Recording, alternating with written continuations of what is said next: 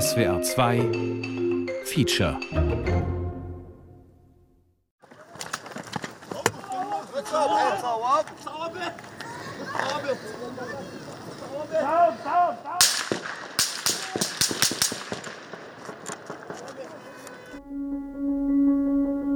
Der 11. Mai 2022, 6.31 Uhr. Eine Straße im frühen Morgenlicht.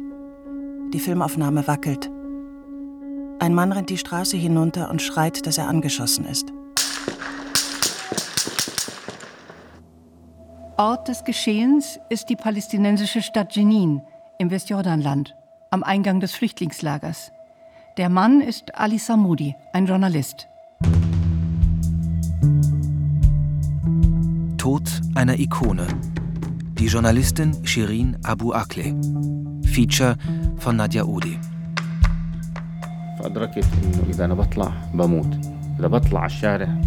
Udi. Ich wusste, wenn ich nur einen Schritt weiter gehe, sterbe ich.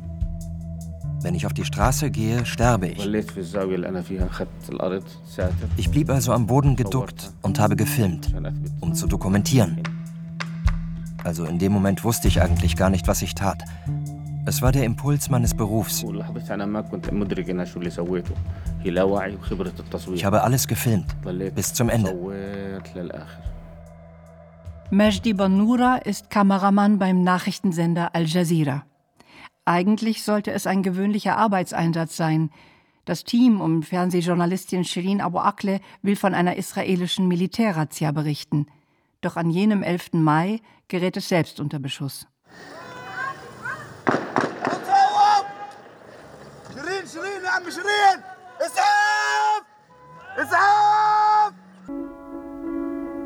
Weitere Schüsse in rascher Folge. Die Kamera zeigt Shirin Abu Akleh, wie sie sich an eine Mauer drückt. Dann hört man ihre Kollegin Shetha Hanaisha um Hilfe rufen. مش كتير بتذكر كيف أنا وصلت ورا الشجرة يعني في في هيك زي فراغ بعقلي مش قادرة أتذكر أنا كيف وصلت ورا ورا هاي Ich الشجرة kann mich nicht mehr erinnern, wie ich hinter diesen Baum gelangt bin. Ich weiß es einfach nicht. بس بتذكر لما أنا لفيت ورا الشجرة Ich erinnere mich aber, dass ich hinter dem Baum auf Shirin gewartet habe. Dann sah ich, wie sie fiel. وقعت على الأرض Erst dachte ich, sie sei gestolpert. في البداية أنا ما كنت مستوعبة إنه هي Aber تصابت als sie sich nicht mehr bewegte, begriff ich, dass sie getroffen war. Ich schrie. Ich wollte mein Handy öffnen und eine Ambulanz rufen, aber ich schaffte es nicht, die Nummer einzugeben. Ich war völlig durcheinander. Immer wenn ich versucht habe, meine Hand nach Shirin auszustrecken, wurde geschossen. Shaza Hanaische ist 29 und Freelancerin. Sie arbeitet als Korrespondentin für eine lokale Website und die Nachrichtenagentur Middle East Eye.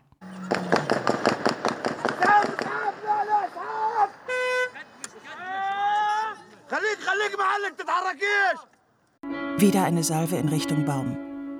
Rufe nach einem Rettungswagen. Shirin Abu Akleh liegt auf dem Boden. Die blaue Schutzweste mit dem Aufdruck Presse über ihrer weißen Bluse.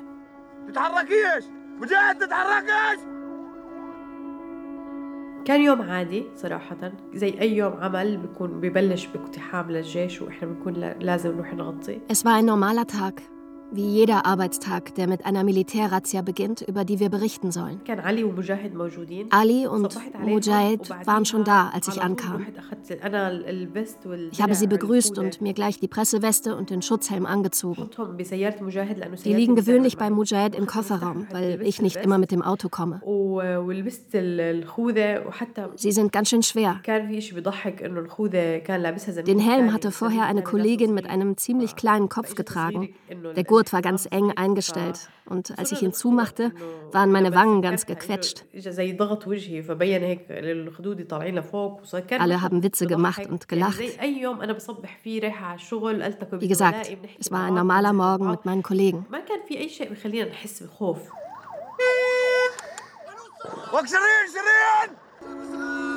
Die Schüsse kommen alle aus einer Richtung.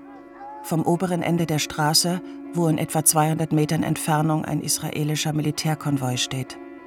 Fünf kugelsichere Armeefahrzeuge der IDF. Das Militär ist an diesem Morgen im Rahmen der Operation Break the Wave vor Ort, Wellenbrecher. Nach einer Reihe tödlicher Anschläge in Israel werden seit Ende März 2022 in den besetzten Gebieten verstärkt Festnahmen durchgeführt.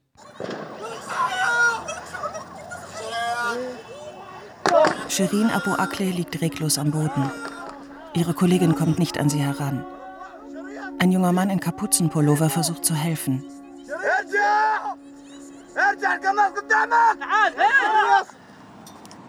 حاولت اني اسحب شيرين يعني اضل منطقة مغطي حالي ومغطي شدا ونسحب يعني شيرين شو بنقدر ان نبعدها عن اطلاق النار. Ich wollte Shirin wegziehen und Shather aus der Schusslinie bringen. Aber schon beim ersten Versuch haben sie geschossen. Ich habe mich dann mit Shather hinter dem Baum gedrückt und es nochmal versucht. Ich habe versucht, Shather unter den Schüssen Deckung zu geben. Wir sind dicht an der Mauer entlang gelaufen. Dann bin ich zurückgekehrt, habe mich hinter den Baum gequetscht und den Moment abgewartet, Shirin von dort wegzuziehen. Sharif Razab, 20 Jahre alt, Gelegenheitsarbeiter. An diesem Morgen ist er mit einem Kumpel im Auto auf dem Weg zu einem Job.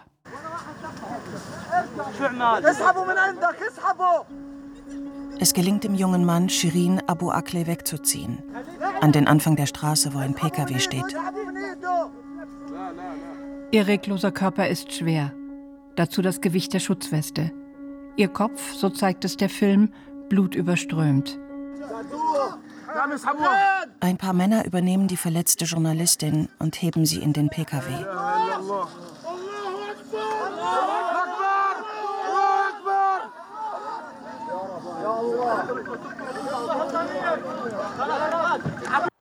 Hier reißt die Aufnahme ab. Sie ist drei Minuten und 42 Sekunden lang. Die Ambulanz ist immer noch nicht da. Man bringt Shirin Abu Akleh in das nächstgelegene Krankenhaus. Eine knappe halbe Stunde später wird offiziell ihr Tod gemeldet. Sie wurde 51 Jahre alt. Eine Reporterin des TV-Senders Al Jazeera ist während eines israelischen Militäreinsatzes im Westjordanland getötet worden. Unklar blieb bisher, wer die tödlichen Schüsse auf die Journalistin Shirin Abu Akleh abgab. Sowohl Israelis als auch Palästinenser weisen eine Verantwortung zurück. Al Jazeera beschuldigt die israelische Seite. Die 51-Jährige gehörte zu den bekannten Erklärung der IDF, der Israel Defense Forces, Am Morgen des 11. Mai 2022 führten israelische Sicherheitskräfte Antiterrormaßnahmen im Lager Jenin durch, um einen Hamas-Terroristen festzunehmen. Währenddessen sahen sich die Truppen mit Dutzenden bewaffneter Militanter konfrontiert, die Sprengkörper warfen und Schusswaffen abfeuerten. Die Erklärung wird noch am selben Tag herausgegeben, was ungewöhnlich ist. Der Fall ist politisch heikel. Denn Shirin Abu Akleh ist nicht nur eine prominente Journalistin, sie hat auch einen amerikanischen Pass und ist somit amerikanische Staatsbürgerin. Die IDF-Truppen reagierten auf die Angriffe mit scharfem Feuer. Eine Journalistin, Shirin Abu Akleh, kam während der Antiterroraktion auf tragische Weise ums Leben. Nach einer ersten Untersuchung ist unklar, was genau zu ihrem Tod führte. Der Erklärung ist ein Video beigefügt. Es soll veranschaulichen, unter welch schwerem Beschuss die israelischen Verteidigungsstreitkräfte an jenem Tag in Jenin standen. Die Aufnahme wird jedoch umgehend von der israelischen Menschenrechtsorganisation B'Tselem als irreführend entlarvt. GPS-Koordinaten sowie eine Luftbildaufnahme zeigen, dass die veröffentlichte Schießerei an einem anderen Ort stattfand und folglich mit Shirin Abu Akles Tod nichts zu tun hat.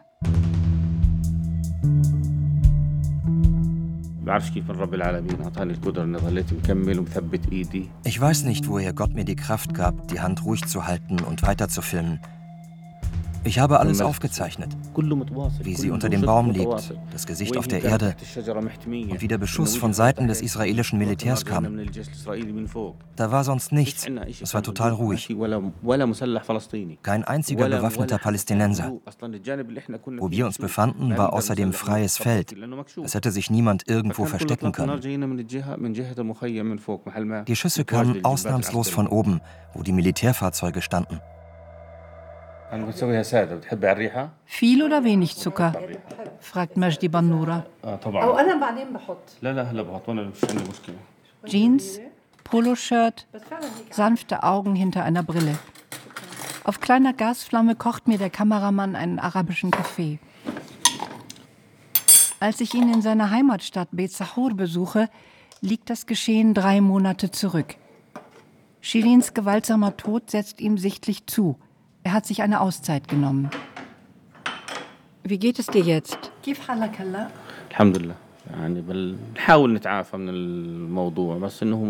Ich versuche klarzukommen.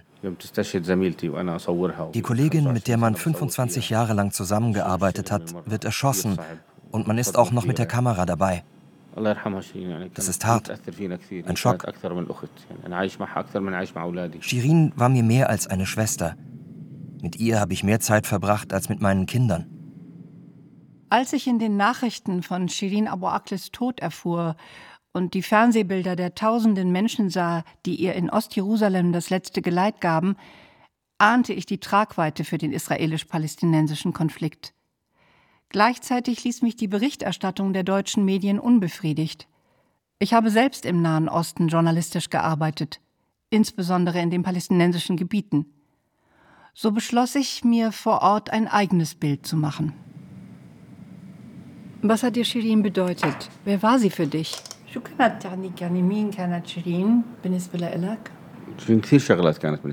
Sie war vieles für mich. Und nicht nur für mich. Shirin war für alle wie eine Schwester. Eine Kollegin, tüchtig in ihrem Beruf und gleichzeitig sehr bescheiden. So gut sie war, so bescheiden war sie. Mit bescheiden meine ich, ihre Berühmtheit hat sie nicht geschert. Sie war mit allen gut, ob jung oder alt. Alle mochten sie. Wir haben damit angegeben, dass wir zu ihrem Team gehörten. Das hieß nämlich, wir sind die Besten vor Ort. Wir arbeiten mit Shirin Abu Akle. Und jetzt haben sie sie umgebracht. Ich schaue mir alte Fernsehbeiträge von ihr an. Das hier ist ein Mitschnitt aus dem Jahr 1997. Walid al-Omari, Chef von Al Jazeera Palästina, stellt seine neue Kollegin vor. Shirin Abu Akleh wird fortan für den Sender zweite Korrespondentin in den palästinensischen Gebieten sein. Der Nachrichtensender mit Sitz in Katar ist damals gerade ein Jahr alt. Bleiben Sie dran, wendet sich die frisch gebackene Kollegin an ihr Fernsehpublikum. Für noch ausführlichere Berichte über die Lage in dieser politisch so heißen Region.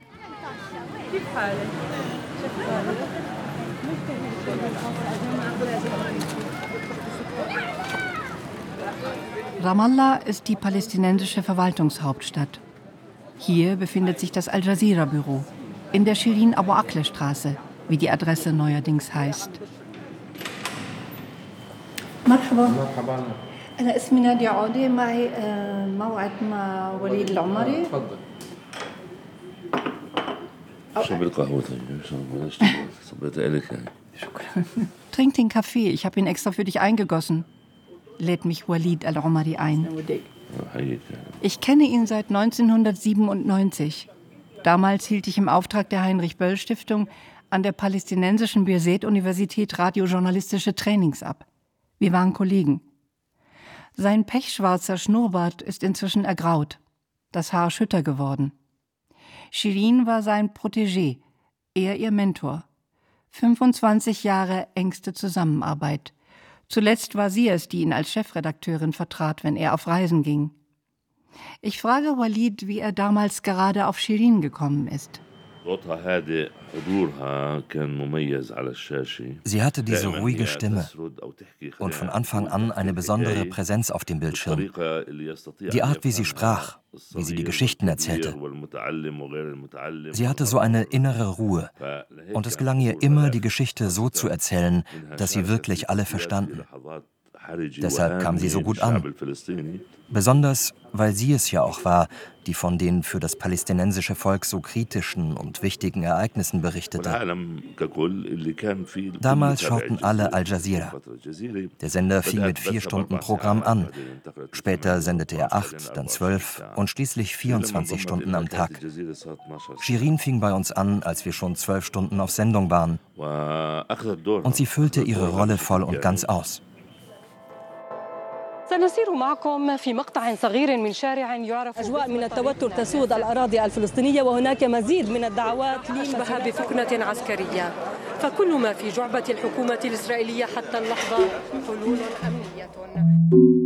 Shirins ehemaliges Büro liegt gleich neben dem ihres Chefs. Der Schreibtisch noch immer voller Blumenkränze. Und überall Porträts der Journalistin, gemalt, gestickt oder in Olivenholz gefräst. Auf einem kleinen Beistelltisch flackern Kerzen. Leichter Weihrauchduft durchweht den Raum. Alles Kondolenzgaben. Die Besuche von Trauernden reißen nicht ab.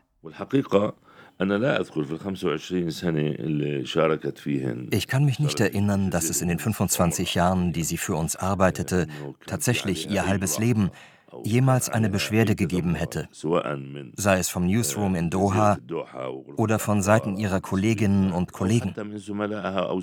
Oder Kritik. Sie hat einfach alles abgedeckt. Sie hat von Kriegen berichtet, von Zusammenstößen, von den vielen, vielen Getöteten, über die Lage in der Westbank und vier Jahre lang über die Al-Aqsa-Intifada. Das war ein Knochenjob.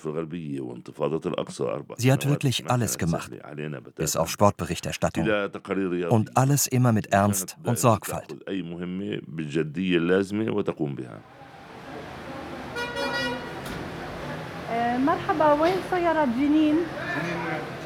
Die Stadt Jenin liegt etwa zwei Autostunden nördlich von Ramallah. Orange-gelbe Fordbusse befahren die Strecke auf holprigen Straßen als Sammeltaxis. Ich will den Tatort sehen. Für die israelische Armee gilt die rund 50.000 Einwohnerstadt als Terrornest. Zahlreiche Attentäter, die im Laufe der Jahre in Israel Anschläge verübten, stammen aus Jenin oder dem angrenzenden Flüchtlingslager. Über 15.000 Menschen leben dort, dicht gedrängt auf weniger als einem Quadratkilometer. Vor allem aus Familien, die während des Krieges von 1948 von ihrem Grund und Boden vertrieben wurden.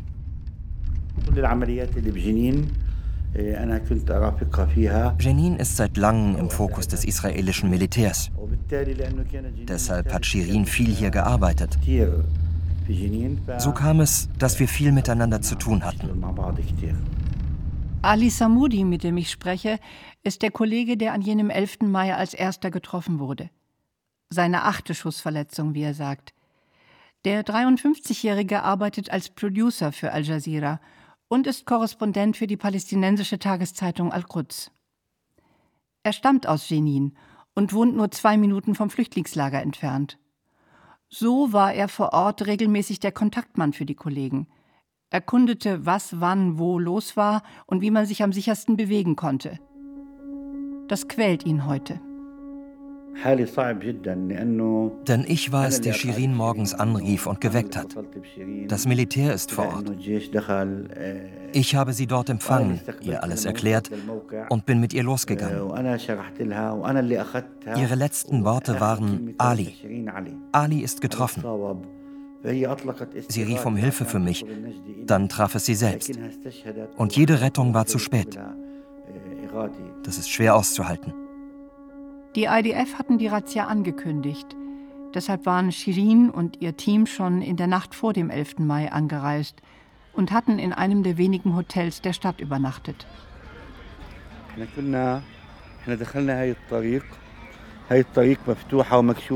Ali Samudi führt mich zum Ort der Ereignisse. Er erzählt, wie sie gemäß den Sicherheitsvorschriften in der Gruppe, jeder mit Helm und Schutzweste, langsam die Straße hinaufgegangen waren, um sich der israelischen Militärpatrouille als Presse erkennbar zu geben. Und wie dann der Beschuss losging.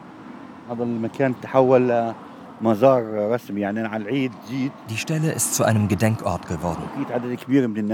Zum Opferfest habe ich viele Leute herkommen sehen. Die Menschen lieben Shirin. Jeden Tag siehst du hier Kinder, Frauen, junge Männer, nicht nur aus Jenin, aus ganz Palästina. Sie kommen sogar aus Europa oder Amerika, Journalisten oder einfach Menschen, die ihre Solidarität ausdrücken wollen. Aus aller Welt kommen sie hierher. Eine staubige Straße. Rechter Hand eine hässliche Betonmauer, an die sich der knotig verzweigte Stamm eines Johannisbrotbaumes schmiegt. Und überall Blumenkränze, Banderolen und Poster mit dem Porträt von Shirin Abu Akle. Die Kugeln des Scharfschützen haben auch in der Baumrinde Spuren hinterlassen. Und wo genau stand Hanaische? Hier, sie hat sich hier hinter dem Baum versteckt.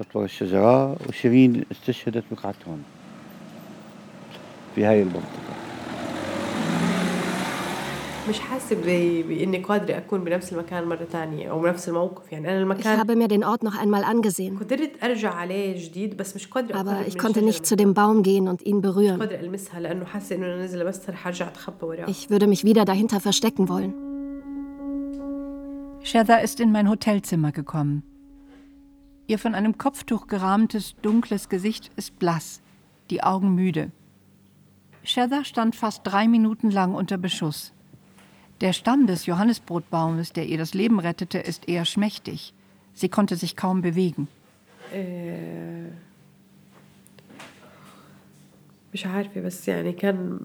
Es war einer der schwierigsten Momente, die man überhaupt durchmachen kann. Ich komme nicht darüber hinweg.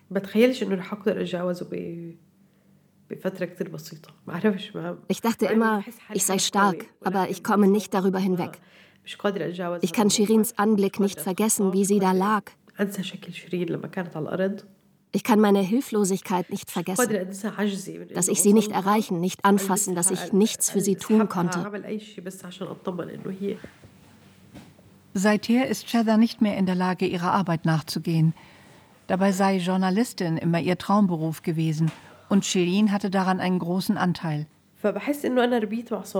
Ich bin mit ihrer Stimme aufgewachsen mit ihrem Bild im Fernsehen. Das hat mich immer begleitet. Ich erinnere mich, als ich noch klein war, da haben mein Vater und mein Großvater mich vor den Fernseher gesetzt und mich aufgefordert, sie nachzumachen, wie sie sich vorstellt. Nach jedem Bericht hat sie ihren Namen genannt.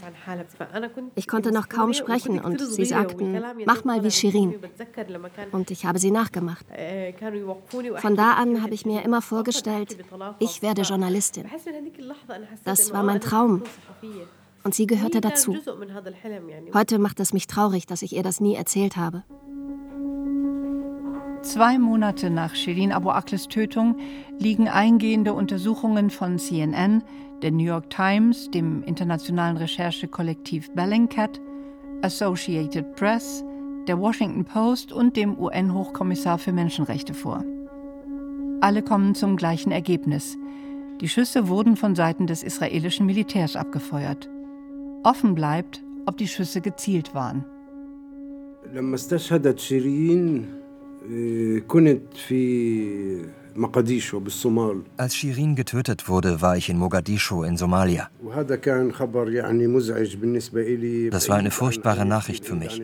So weit weg von meiner Familie, meinem Zuhause, so weit weg von Palästina. In Mogadischu kriegt man nicht so einfach Flüge. Aber Gott sei Dank gelang es mir noch am selben Tag, also an jenem Mittwoch, dem 11. Mai, nach Hause zurückzukehren. Anton Abu Akle ist Shirins sieben Jahre älterer Bruder. Anton ist mit Lisa verheiratet und Vater von drei erwachsenen Kindern. Ein großer, schmaler, eher zurückhaltender Mann. Als Mitarbeiter der Vereinten Nationen reist er viel. Der Ort Beit Hanina liegt im annektierten Ostjerusalem. Hier steht das Haus der Familie. Um stundenlange Kontrollen an den Checkpoints zu vermeiden, brauche ich für die Fahrt von Ramallah hierher ein Taxi mit israelischem Nummernschild. Hallo. Für die 15-Minuten-Fahrt verlangt der Fahrer 250 Schekel. Der Bus hätte fünf gekostet. Filfil, eine kleine, weiße, flauschige Promenadenmischung, springt schwanzwedelnd an mir hoch und leckt mir die Hände. Schon vor meiner Reise hatte ich auf Social Media Bilder von Shirins Hund gesehen.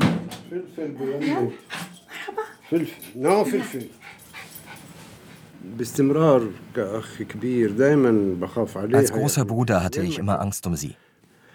Es gab oft gefährliche Situationen, in denen sie Tränengas ausgesetzt war oder gestoßen oder grob von Besatzungssoldaten behandelt wurde, zumal als Frau.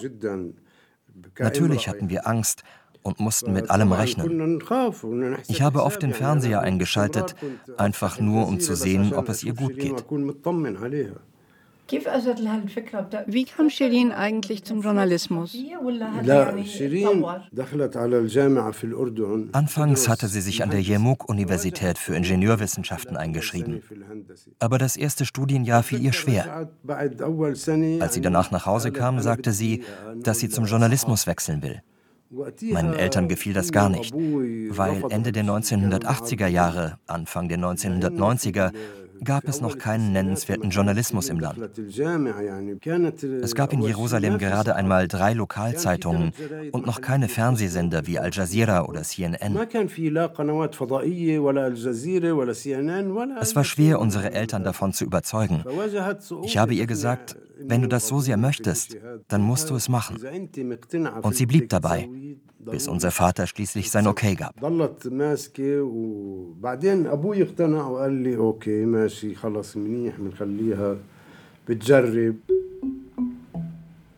Wir schauen uns Fotos an. Shirins Schulabschlussfeier mit 17. Ihre Erstkommunion. Als Kind in Amerika, da ist sie gerade drei. Anton hat Geduld mit der Besucherin, aber das täuscht nicht über seine Erschöpfung hinweg. Die letzten Wochen waren enorm anstrengend. Das Begräbnis, später der Besuch des US-Präsidenten in Jerusalem. Vergebens hatte die Familie gehofft, er würde auf eine unabhängige Untersuchung des Todes einer amerikanischen Staatsbürgerin bestehen. Und schließlich die Einladung nach Washington durch US-Außenminister Blinken. Wann immer Anton zurückblickt, ist es aber vor allem eines, das ihm unauslöschlich in Erinnerung bleiben wird. Wie die Menschen in Palästina uns am Tag von Shirins Beerdigung zur Seite gestanden haben. Alle, ganz gleich welche Religion, welcher politischen Fraktion. Wir fühlten uns wie eine große Familie, eine große palästinensische Familie. Es zeigte uns, wie beliebt Shirin war. Das, was geschehen ist, und diese ganze Unterstützung werde ich nie vergessen.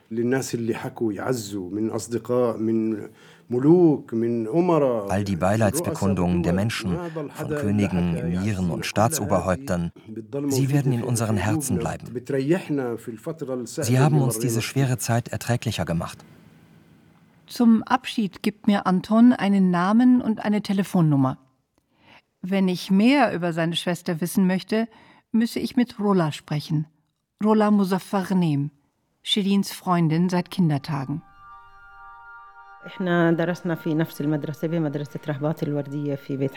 Wir haben dieselbe Schule besucht, bei den Rosenkranzschwestern in Beit Hanina. Ich war eine Klasse über ihr, aber wir kannten uns. Jeder kannte Shirin, weil sie bei allen Feierlichkeiten die Schulorgel spielte. في الحفلات المدرسية هي بتكون تعزف Freundinnen wurden die beiden erst an der Yarmouk-Universität in Jordanien. Das war 1988. In der Westbank tobte die erste Intifada. An ein Studium dort war nicht zu denken. Zu viert teilten sie sich ein Zimmer im Studentenwohnheim. Es war eine der schönsten Zeiten unseres Lebens. Ich erinnere mich immer noch gerne daran. Shirins unerwarteter Tod war auch für die Freundin ein Schock.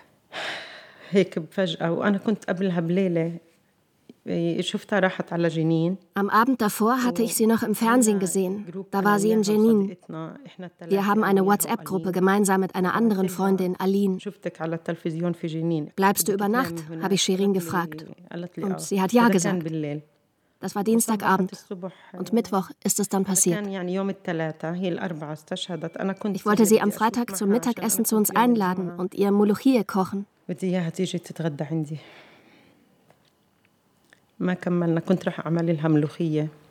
Molochie ist übrigens eine Art arabischer Spinat. Es war nicht nur Molochie. Es gab bestimmte Gerichte, die ich nie gekocht hätte, ohne sie einzuladen. Saisonale Gerichte. Gefüllte Rüben zum Beispiel. Wir kochen sie mit Tamarinde.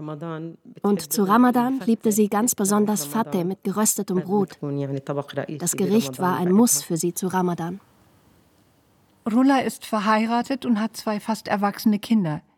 Shirin blieb ledig. Sie hatte ihren Beruf und hat Karriere gemacht. Mich interessiert, ob sich die Freundinnen darüber ausgetauscht haben. Wie war es für Shirin als alleinstehende Frau, ohne Kinder, in einer so konservativen Gesellschaft wie der palästinensischen? Als Journalistin zu arbeiten ist nicht leicht. Sie wusste, dass ihr Job schwer mit einem Familienleben zu vereinbaren ist. Aber sie war glücklich. Sie hat selbst gesagt, dass es für sie nichts zu bereuen gibt. Sie war zufrieden mit ihrem Leben. Und im Grunde hatte sie mehr als eine Familie.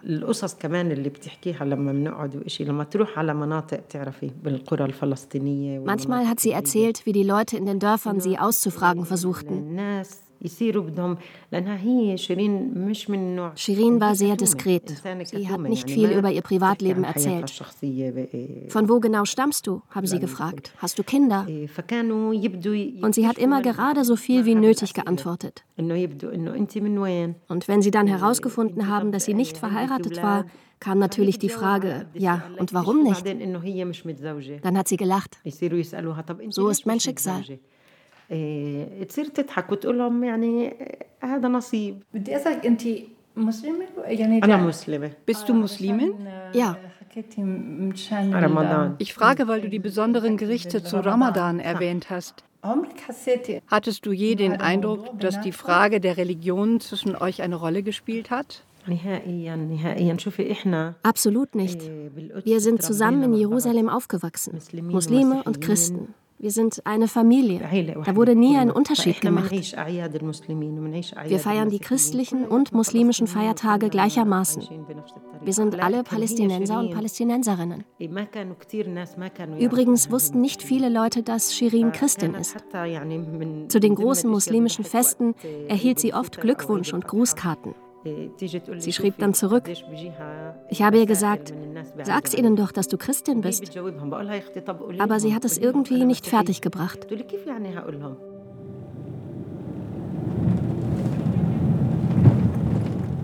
Das Büro von B'Tselem befindet sich in Talpiot im israelischen Westjerusalem.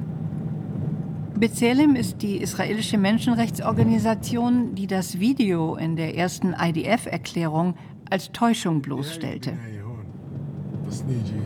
Dort, wo das Taxi hält, sieht es eher nach Industrieviertel aus. An der angegebenen Adresse kein Hinweisschild. Nach kurzer telefonischer Rücksprache holt mich Pressesprecherin Dror Sadot am Gebäudeeingang ab. Hi Dror. Fine, I just wanted to fix my, my die etwa 35 Mitarbeiter und Mitarbeiterinnen dokumentieren und analysieren die Menschenrechtslage in den besetzten palästinensischen Gebieten. International hat die 1989 gegründete NGO einen tadellosen Ruf. In der eigenen Gesellschaft gelten ihre Mitarbeiter vielen jedoch als extremistische Landesverräter.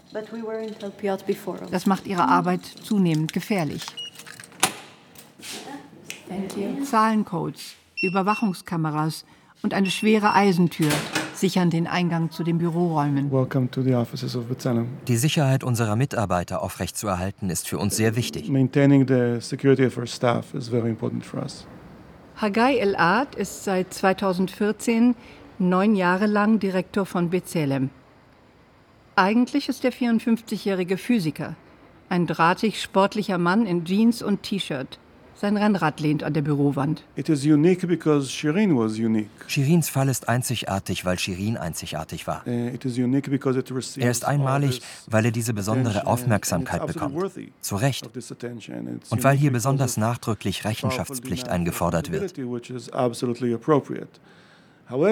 Aber, und das muss jetzt der Ehrlichkeit halber gesagt sein, es gibt hunderte von Fällen von Palästinensern, die durch israelische Sicherheitskräfte getötet wurden. Und alle unsere langjährigen Bemühungen, diese zur Untersuchung zu bringen, waren vergeblich. Aus israelischer Sicht ist das straflose Töten von Palästinensern in den besetzten Gebieten eine banale Angelegenheit.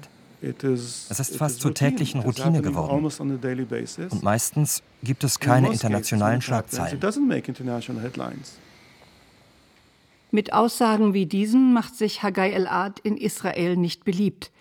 Als er 2016 zum ersten Mal vor dem UNO-Sicherheitsrat über die Unterdrückung in den israelisch besetzten Gebieten referierte, wurde ihm sogar damit gedroht, ihm die Staatsbürgerschaft zu entziehen. Shirin Abu Akleh war eine angesehene Journalistin. und man hätte erwarten können, dass es da eine Form von Solidarität gibt wenigstens unter Journalisten. Doch selbst die israelischen Medien, und das hat nichts mit Zensur zu tun, wir haben hier freie Presse, haben allzu willig die wechselnden israelischen Versionen übernommen. Wo es nur noch darum geht, ohne Konsequenzen davonzukommen, bis hin dazu, ihr die Schuld am eigenen Tod zu geben. Warum war sie überhaupt vor Ort? Anstatt ihr Respekt zu zollen für ihren Mut. Und das gilt für alle palästinensischen Journalisten, die darauf bestehen, über die Geschehnisse in den besetzten Gebieten zu berichten, wohl wissend, welcher Gefahr sie sich aussetzen to violence from Israeli security forces. Shirin Abu Akleh is not the first Palestinian journalist. Shirin Abu Akleh ist bei weitem nicht der erste Fall einer Journalistin, die in Ausübung ihres Berufs von israelischen Sicherheitskräften erschossen wurde. Das palästinensische Center for Development and Media Freedom, kurz MADA, hat von 2000 bis 2022 die Namen von insgesamt 48 palästinensischen Journalistinnen und Journalisten aufgelistet, die durch israelische Militärs getötet wurden.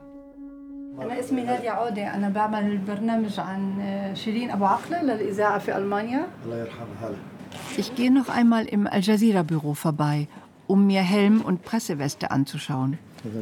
Laut Autopsie der palästinensischen Behörden wurde Shirin von hinten in den Kopf getroffen.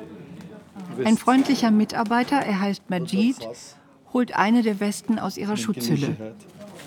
So eine hatte Shirin an, erzählt er. Siehst du? Von allen Seiten kugelsicher. Mit Helm sind nur diese zwei bis drei Zentimeter ungeschützt. Er zeigt auf einen kleinen Spalt zwischen Nacken und Kopf. Der Treffer könne kein Zufall gewesen sein.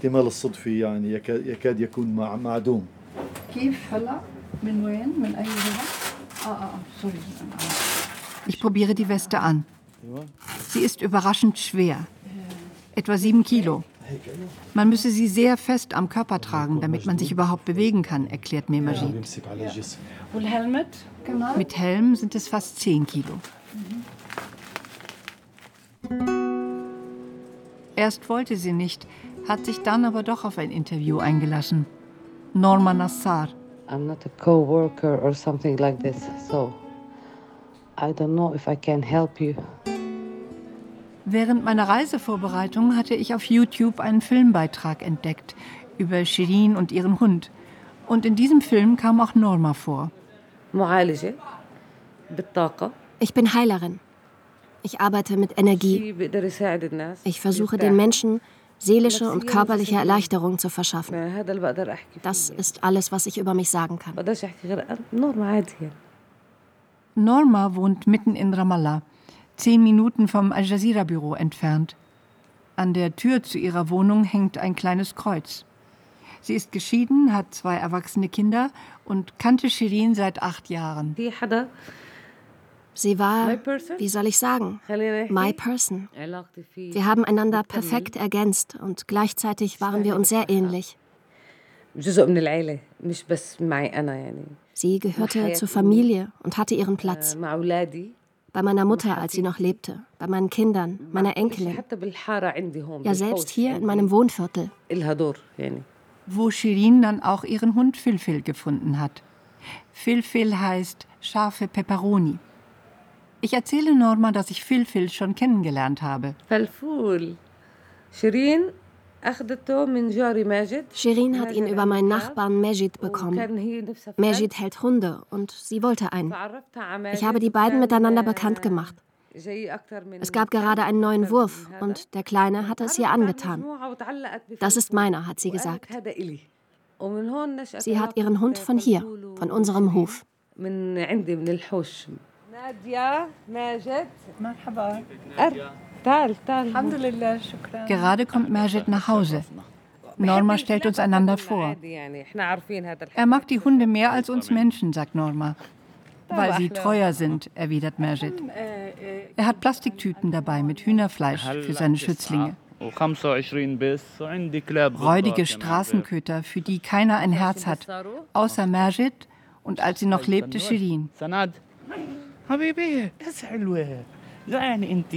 Neun Hunde sind es zurzeit. 25 Katzen und dann sind da noch ein paar Hunde im Haus. Majid mag Ende 50 sein. Er lebt mit seiner alten Mutter. Was er als Ingenieur verdient, steckt er in die Tiere. Statt Gedenksteine aufzustellen, sollen sie lieber im Namen von Shirin ein Tierheim aufmachen, sagt er. Das ist es, was sie sich gewünscht hätte. Norma stimmt ihm zu. Shirin hätte ja auch immer wieder Berichte gemacht über Tiere und die Hunde. ولسه بستناها تيجي ich warte immer noch, dass sie nach Feierabend vorbeikommt. Und wenn ihre Schultern verspannt sind von Müdigkeit und Stress, dass sie sagt, Norma, meine Hände, mein Nacken, mein Kopf, alles tut mir weh. Ich warte immer noch. Ich schaffe es auch nicht, die schwarze Kleidung auszuziehen. Soll ich es glauben, dass sie tot ist? Soll ich es nicht glauben? Olmuşum Seda.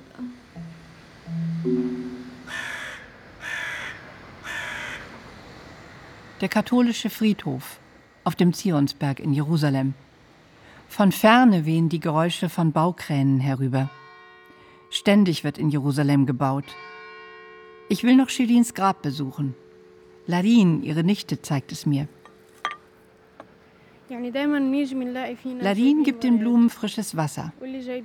Sie studiert auf Zypern Fernseh- und Radiojournalismus und möchte später einmal in die Fußstapfen ihrer Tante treten.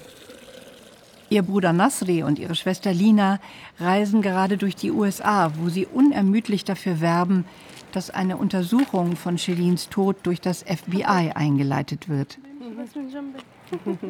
Es gibt bestimmt angenehmeres für eine 20-Jährige, als eine Journalistin aus Deutschland auf dem Friedhof herumzuführen.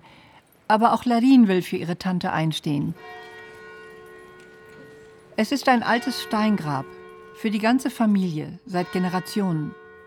Shilins Mutter starb 1998, der Vater im Jahr 2000. Sie haben die Karriere ihrer Tochter nicht miterleben dürfen. Dafür ist ihnen aber auch ihr Tod erspart geblieben. Und das brutale Vorgehen der israelischen Polizei bei der Begräbnisprozession, zwei Tage später.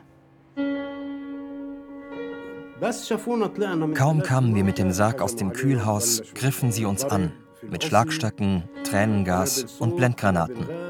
Einfach so. Es gab keinen Grund. Wir haben nichts getan, was so einen barbarischen Angriff gerechtfertigt hätte. Gut ist, dass alles gefilmt und im Fernsehen gezeigt wurde.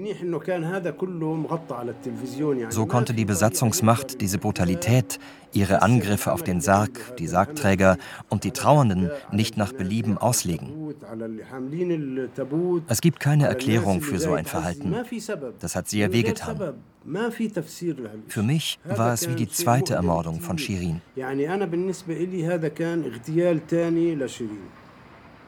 Die israelische Polizei erklärte tags darauf per Twitter, Die Beerdigungsvorbereitungen seien mit Shirin Abu Akles Familie abgestimmt gewesen. Doch leider hätten Hunderte von Randalierern versucht, die Zeremonie zu sabotieren.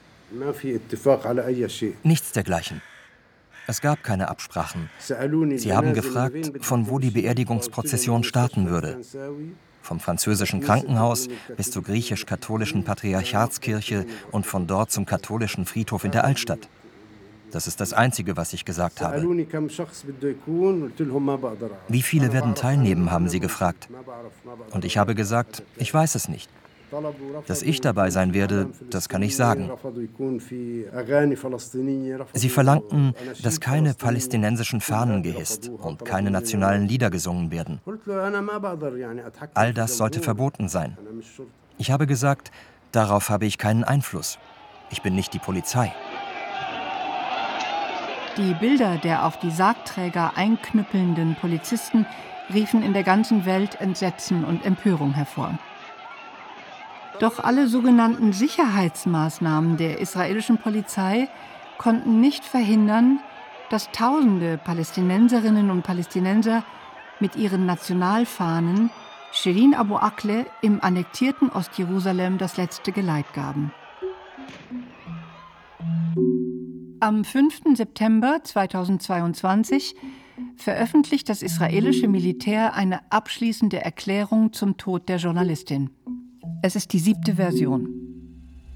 Nach den Ergebnissen der Untersuchung scheint es nicht möglich, die Quelle der Schüsse, die Frau Abu Akleh trafen und töteten, eindeutig zu bestimmen. Es besteht jedoch eine hohe Wahrscheinlichkeit, dass Frau Abu Akleh versehentlich von Schüssen der IDF getroffen wurde, während eines Schusswechsels mit Verdächtigen, die als bewaffnete Palästinenser identifiziert wurden, die wahllos auf IDF-Soldaten feuerten. Heißt es auf der offiziellen Website der IDF. Und weiter?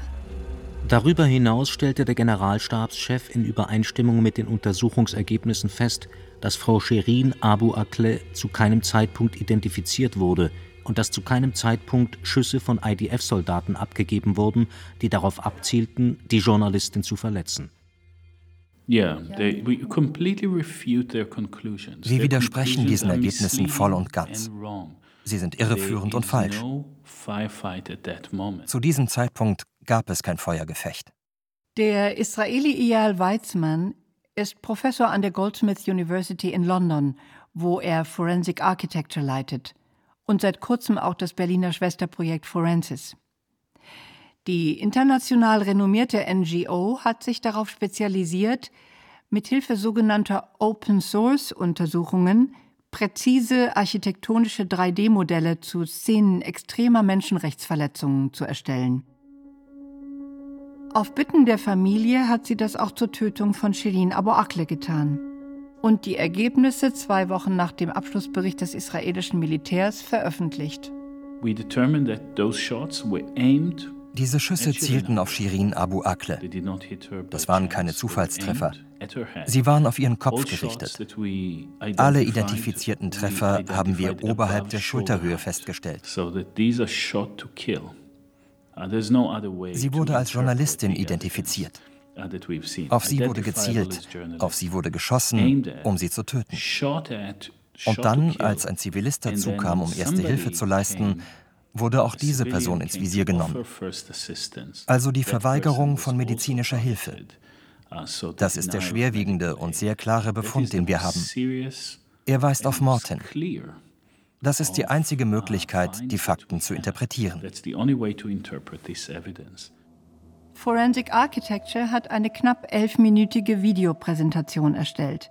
Der Titel Shirin Abu Akle, die außergerichtliche Tötung einer Journalistin.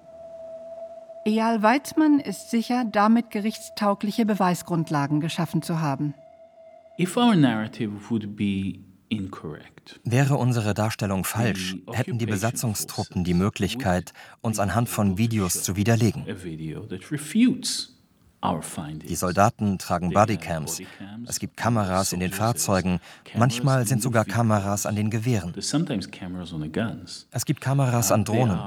Und an diesem Tag, bei dieser Operation, waren mehrere Drohnen über dem Gebiet im Einsatz. Wo ist dieses Material? Bitte, ich lade die Besatzungstruppen dazu ein, uns zu widerlegen. Sollen sie ihre Beweise vorlegen? Doch bislang sind keine Beweise aufgetaucht, weil es sie nicht gibt. Mitte November teilt das US-Justizministerium dem israelischen Justizministerium mit, das FBI sei eingeschaltet. Offenkundig war der Druck von mehr als zwei Dutzend demokratischen Senatoren auf die beiden Regierungen zu groß. Der damalige israelische Verteidigungsminister Benny Gantz twitterte umgehend Ich habe den US-Vertretern die Botschaft übermittelt, dass wir an der Seite der IDF-Soldaten stehen, dass wir nicht mit einer externen Untersuchung kooperieren und keine Einmischung in interne Untersuchungen zulassen werden. In solche Untersuchungen hat der israelische Menschenrechtsaktivist Hagai El-Ad jedoch kein Vertrauen. There is no es gibt keine Chance auf eine faire interne israelische Untersuchung. Das gab es in der Vergangenheit nicht und das wird es auch in Zukunft nicht geben. Wenn Israel die Unterdrückung der Palästinenser fortsetzen will, muss es Gewalt anwenden. Und um diese Gewalt effektiv einzusetzen, muss sie straflos bleiben. So geht das Spiel. Straflosigkeit gehört zum System. Sie ist entscheidend, um die Unterdrückung der Palästinenser überhaupt möglich zu machen. Und das wird sich nur ändern durch internationalen Druck.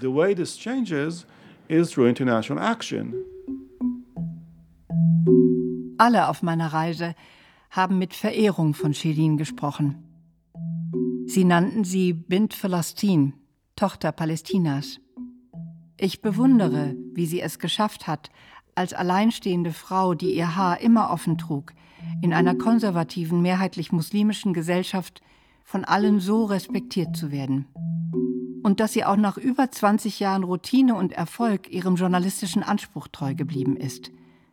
Obwohl unbequem und gefährlich, wollte sie immer vor Ort sein und alles mit eigenen Augen sehen. Anders als viele internationale Kolleginnen und Kollegen, die später über ihren Tod berichteten. Tod einer Ikone. Die Journalistin Shirin Abu Akleh. Feature von Nadia Odi. Shirin Abu Akles Familie und der Sender Al Jazeera haben inzwischen Klage beim Internationalen Strafgerichtshof in Den Haag eingereicht. Norma Nassar hat vor kurzem erst die schwarze Kleidung abgelegt. Am 3. April es wäre Shirins 52. Geburtstag gewesen. Kameramann Majdi Banura arbeitet wieder, aber nicht mehr an vorderster Front. Er ist vorsichtiger geworden. Und die junge Kollegin Shada Hanaishe macht jetzt ihren Master in Journalismus. Ich habe von der amerikanischen Universität Beirut ein Stipendium bekommen. Es heißt Shirin Abu Akleh Stipendium. Ich muss einen Neuanfang versuchen. In den kommenden zwei Jahren mache ich meinen Master. Ich werde nicht völlig vergessen können, aber vielleicht werde ich eine stärkere und fähigere Journalistin, als ich es war.